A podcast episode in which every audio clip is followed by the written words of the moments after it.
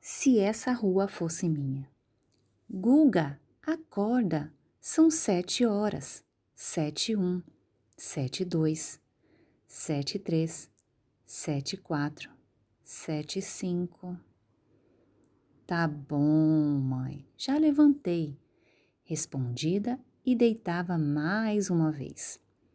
Assim era a rotina diária de Guga e sua mãe, nesses oito longos anos de vida, desde que entrou para a escola. Ele não gostava de dormir cedo, estava sempre fazendo algo, criando um plano, lendo um livro, vendo um filme ou jogando videogame, até sua mãe descobrir e colocá-lo para dormir. Mas sempre era tarde. Era muito difícil ele estar disposto pela manhã, ainda mais para ir à escola. Guga adorava ir à escola, somente nas terças e quintas-feiras, pois tinha educação física e aproveitavam para jogar bola e gastar toda a energia que tinha. Fora isso, eram muitas anotações da professora de que não prestava atenção às aulas, não fazia as atividades ou mesmo o dever de casa, como a sua mãe tanto mandara. Ele era um mestre na arte de fingir que fazia algo ou esconder responsabilidades. Mas algo aconteceu naquele ano. A partir desse mês, já no primeiro dia, quando voltou da aula, foi direto para o seu quarto, abriu o caderno e começou a fazer o trabalho de casa. Perguntou à sua mãe sobre como se escrevia algumas palavras. Estava fazendo uma redação sobre suas últimas férias. Durante a revisão de sua mãe, algumas gargalhadas, já que ela não lembrava dele ter surfado ondas de 5 metros de altura ou mesmo ter ganho um campeonato de futebol sozinho. De resto, apenas estranhou o súbito interesse dele nos estudos. Ao final do dia, pediu ajuda com álgebra, já que queria chegar afinado para a aula do dia seguinte. No dia seguinte, o segundo susto, às sete horas, o martírio diário de tentar acordar o filho, a mãe simplesmente o encontra não só acordado, já pronto para ir à escola. Ela se limitou a apenas perguntar se estava tudo bem e ouviu um simples uhum como resposta. Bastou. A evolução foi meteórica nos próximos dias. Deveres de casa eram uma prioridade seguido de estudos para as aulas do dia seguinte. Pedidos para cortar o cabelo, como os galãs de novela, insistir em colocar as melhores roupas para o colégio, mesmo sendo obrigatório usar o uniforme, e até mesmo súplicas para se usar o perfume, aquele que era guardado para ocasiões importantes. Até que o final da primeira semana, quando percebeu que não tinha mais a famigeradas anotações na caderneta de mau comportamento. Veio uma que dizia: Parabéns pelo seu filho. Nunca vi uma criança tão empenhada em aprender, um modelo a ser seguido pela turma. Porém, a letra era diferente. Não era mais a tia Lourdes. Ao perguntar ao Guga, ele relatou que a tia Lourdes, por motivos de saúde, vai se ausentar por alguns meses e uma professora substituta foi contratada para o seu lugar. Não, ele nem lembrava o nome da professora substituta, já que não se interessava muito pela escola e a mãe sabia daquilo. Passado o final de semana, Guga estava ansioso para ir à aula e tudo aconteceu como normal. Guga estava pronto às sete horas e exalando o perfume, orgulho por sua mãe ter deixado ele usar depois das promessas de bom comportamento.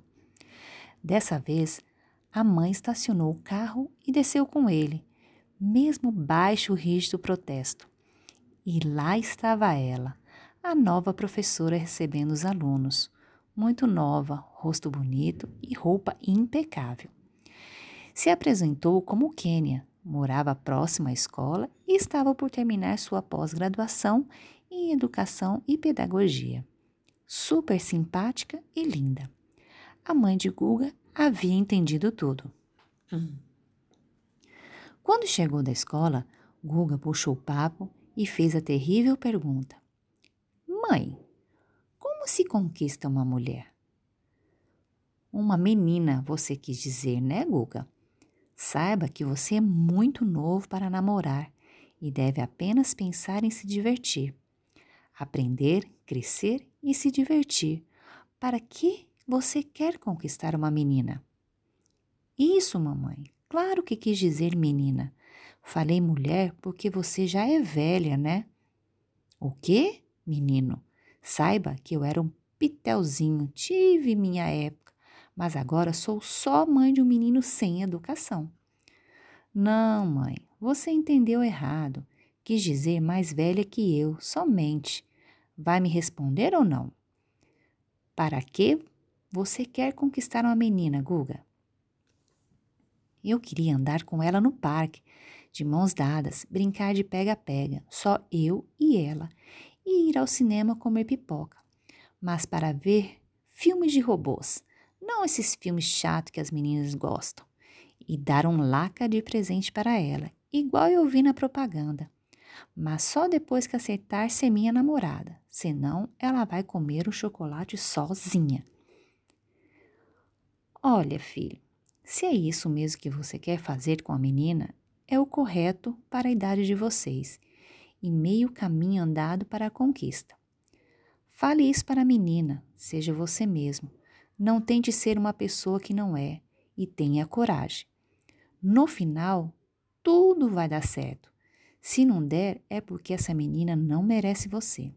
Mas olha, busca alguém que tenha um bom coração e seja da sua idade, viu? Entendido, mãe. Você sabia que no final da semana, bem na sexta-feira, é dia dos namorados? É comum as pessoas da sala escreverem bilhetinhos uns para os outros. Eu nunca ganhei nenhum, mas esse ano vou escrever um. E saiu esperançoso. Chegou a sexta-feira, ele havia comprado o famoso chocolate, escrito uma carta que não mencionava o nome da professora para que sua mãe não tenha chance de pegá-la em flagrante e bolado um plano. Passada a aula, que seguiu como um novo normal, ele foi o primeiro da turma a sair da sala, correndo praticamente. Havia levado consigo apenas a carta e o chocolate. Queria esperar a professora na saída. E lá vinha ela, linda, exuberante. Imagine quantas pipocas eles comeriam juntos, vendo filmes de robôs. Ela acenou para ela, pedindo que esperasse. Meu Deus, o sonho dele estava se realizando. Ela estava se aproximando e ele foi ficando nervoso. Quando ela chegou perto e ele já ia entregar a carta, ela se apressou, dizendo: Guga, você esqueceu sua mochila na sala de aula. E subitamente um homem a abraça, com flores e um cartão enorme e colorido. Ele era alto, tinha cabelo de galã e usava o perfume mais cheiroso que ele havia sentido na vida. A professora o apresenta como namorado e ainda se refere a ele como o garotinho mais aplicado da turma. Guga agradece a lembrança da mochila e sai. Ele não lembrava que o caminho entre a porta de entrada e a sala era tão longo e vazio. Nessa jornada, prometeu a si nunca mais se apaixonar e a ouvir mais a sua mãe, que aconselhou buscar alguém da sua idade. Mas quem nunca havia se interessado por ninguém e ninguém por ele? O mundo estava preto e branco. Ele se esforçara tanto nas aulas, chamou atenção e no final foi chamado de garotinho. Logo, ele que surfara uma onda de cinco metros. Ao chegar na sala, abriu a mochila. Para a carta e o chocolate, e para sua surpresa, havia um bilhete lá. O bilhete dizia: Oi, Guga. Você mudou tanto nessas últimas semanas que se tornou o garoto que eu mais gosto na turma. Eu tinha trazido um laca para você, mas você saiu correndo. Eu te dou ele semana que vem. Daniela. Havia um coração desenhado no cartão. Ele estava no páreo de novo. Podia usar o cartão que já tinha feito e o chocolate. O mundo estava colorido novamente. Grande dia! Aqui quem fala, Michele Miranda, e estou com vocês com Roda de Histórias.